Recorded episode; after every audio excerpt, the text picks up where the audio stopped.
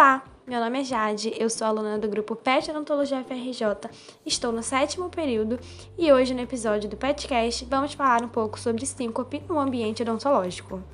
A princípio, é preciso diferenciar os termos de urgência e emergência. A urgência se caracteriza como uma situação em que há necessidade de atendimento rápido, com ou sem risco potencial à vida, no entanto, há tempo para o profissional se planejar. Dentre essas situações, podemos citar os traumatismos dentários, as pulpites e abscessos. Já a emergência se caracteriza como uma situação de risco iminente de vida. Surgem de forma inesperada e são situações perigosas ou críticas, em que o cirurgião dentista deve agir de forma imediata.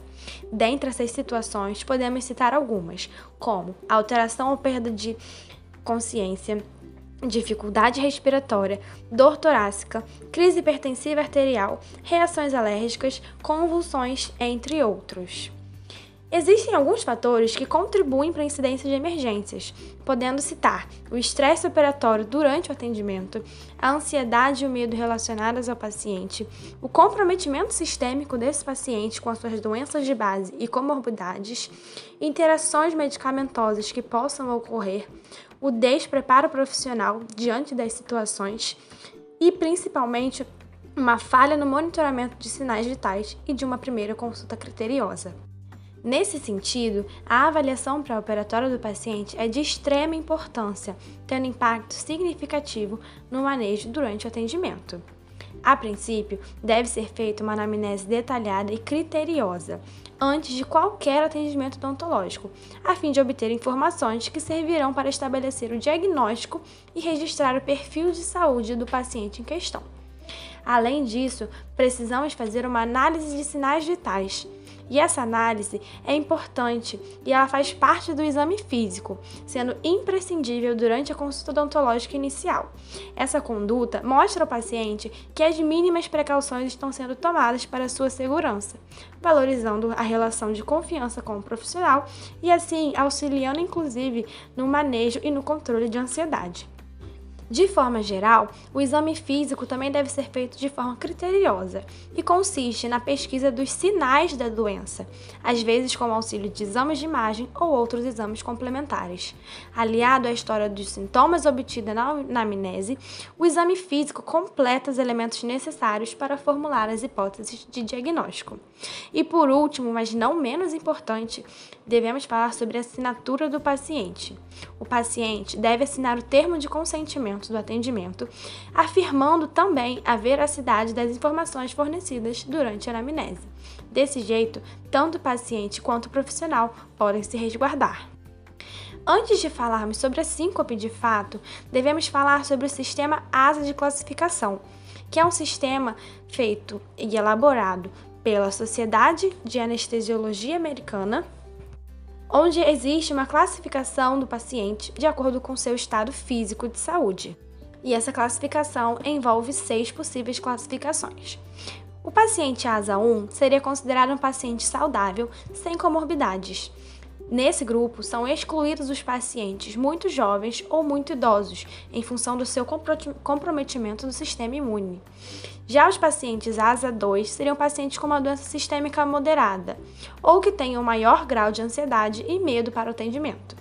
Os pacientes ASA 3 em seguida seriam pacientes com doença sistêmica severa, limitante de suas atividades.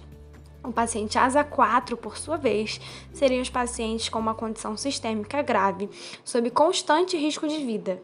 Procedimentos eletivos idealmente devem ser postergados. O paciente ASA 5 seria o paciente em fase terminal, e neles procedimentos eletivos são contraindicados. E o paciente ASA 6 seria um paciente com a morte cerebral declarada. Entrando então na questão das emergências médicas no ambiente odontológico, vamos falar um pouco sobre a síncope, que se enquadra dentro do padrão de alteração e perda de consciência.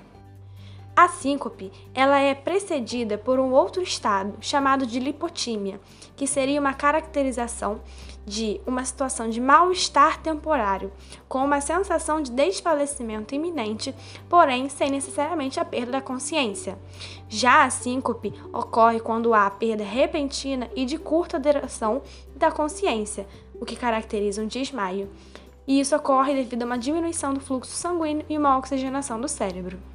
A síncope é caracterizada como uma das mais comuns emergências médicas no consultório, desencadeada por estímulos emocionais e visuais de instrumentos odontológicos, como agulha, limas endodônticas e materiais afiados.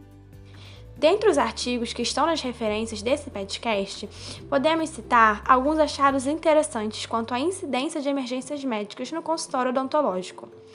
Em dois artigos, o autor diz que 10 a 15% da população tem medo da figura do dentista, do ambiente odontológico ou do tratamento em si. Já outra estatística diz que 42% seria a incidência da síncope dentro das emergências odontológicas. E ainda, 75% das emergências médicas em ambiente odontológico estão associadas ao aumento de ansiedade e estresse. O estresse funciona no nosso organismo de uma forma bem interessante e até preocupante.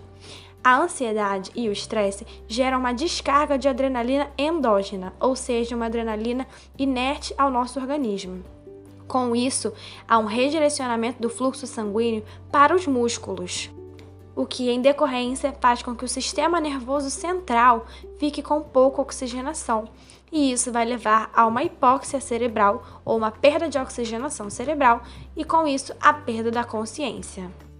A síncope pode ser definida em três principais tipos: a reflexa, que seria detrimento de uma ação do sistema nervoso autônomo, a síncope ortostática, causada por uma hipotensão postural, no caso, uma alteração de postura repentina que causa essa alteração no organismo, ou a síncope cardíaca, que é menos comum, com risco de morte, por envolver o sistema cardíaco.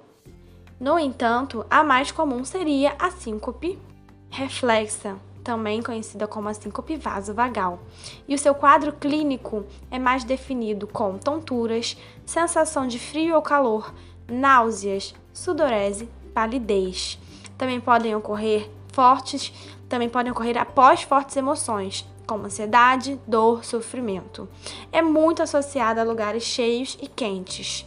E existem também as síncopes situacionais, que podem ocorrer com episódios de tosse, micção, defecação ou deglutição. A identificação da síncope é muito importante, principalmente durante o atendimento odontológico. A síncope do paciente de forma repentina, sem que o profissional esteja atento, pode ocasionar acidentes com materiais, preocupação e desgastos emocionais durante o atendimento. Com isso, a identificação pode ser feita através de um paciente com ausência de resposta a estímulos por medo do tratamento odontológico, ou então uma taquicardia presente, sudorese. O paciente apresentará-se tonto e fraco, e ocorre uma exaustão e uma queda da pressão arterial a um nível incompatível com a inconsciência. Assim, devemos citar os protocolos de prevenção e tratamento. O protocolo de prevenção envolve um manejo do grau de ansiedade e um condicionamento do estresse. A presença de doença sistêmica também irá ditar qual a conduta a ser feita. A alimentação antes da consulta é de suma importância. A posição supina também é de suma importância para o paciente. É importante também evitar estímulos visuais estressores ou auditivos e é importante realizar uma anestesia atraumática. Quanto ao protocolo de tratamento, devemos interromper o atendimento imediatamente e tirar o material todo que esteja na boca do paciente. Em seguida, avaliar a consciência com algum estímulo físico. Levantar os pés do paciente e deixar ele deitado com os pés elevados afrouxar as roupas para que a circulação e a ventilação ocorram de maneira mais uniforme, liberar passagens de ar e administrar, se necessário, oxigênio, fazer algum barulho, provocar algum tipo de estímulo físico ou utilizar substância de cheiro forte, podendo ser esta a amônia. Por fim, podemos concluir que é uma situação de extrema relação com todo o sistema organismo, e deve ser levado em consideração e ter bastante conhecimento para manejo. A frequência acontece muito sempre ou quase sempre relacionada a situações de estresse. Portanto, uma relação de protocolo de redução de ansiedade e estresse é de extrema importância. A maioria dos artigos e da literatura enfatiza, no entanto, que os profissionais de odontologia não estão adequadamente preparados para enfrentar nem resolver essas situações, pois na sua formação não possuem conhecimento e treinamento suficientes para atuar em casos de emergências médicas.